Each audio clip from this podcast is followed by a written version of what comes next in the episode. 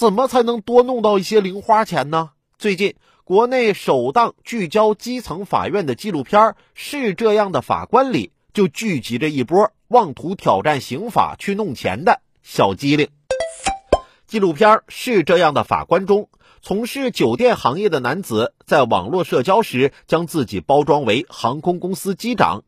当兄弟提出给我介绍个空姐后，为充面子，竟然自己注册小号与兄弟恋爱。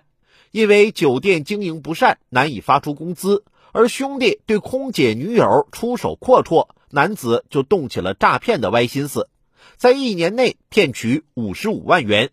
甚至兄弟没钱时，还会找男子借钱转给空姐。最终因为过意不去，男子主动承认了伪造的身份，但由于无力还款，被报警判刑。啊，为了骗兄弟的钱，还主动借钱给兄弟，让兄弟转账。这是欲先取之，必先予之吗？你这兵法读挺好啊，这真是千防万防，兄弟难防。那天我有一个兄弟找我，一见到我就问：“哥，嫂子在家吗？”我当场就不乐意了，我这还在家呢，就在你面前呢，你就找我媳妇儿，你怎么个意思？这有啥事儿要背着我吗？我兄弟就跟我说。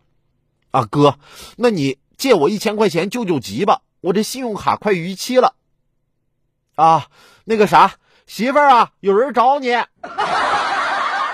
好了，今天的评论来了，我们先聊到这儿。有更多新鲜事儿和段子，如果想和我分享，欢迎添加关注我的个人微信六六三三二九零八六六三三二九零八，或者在蜻蜓 FM 上搜索关注“评论来了”。我们明天见。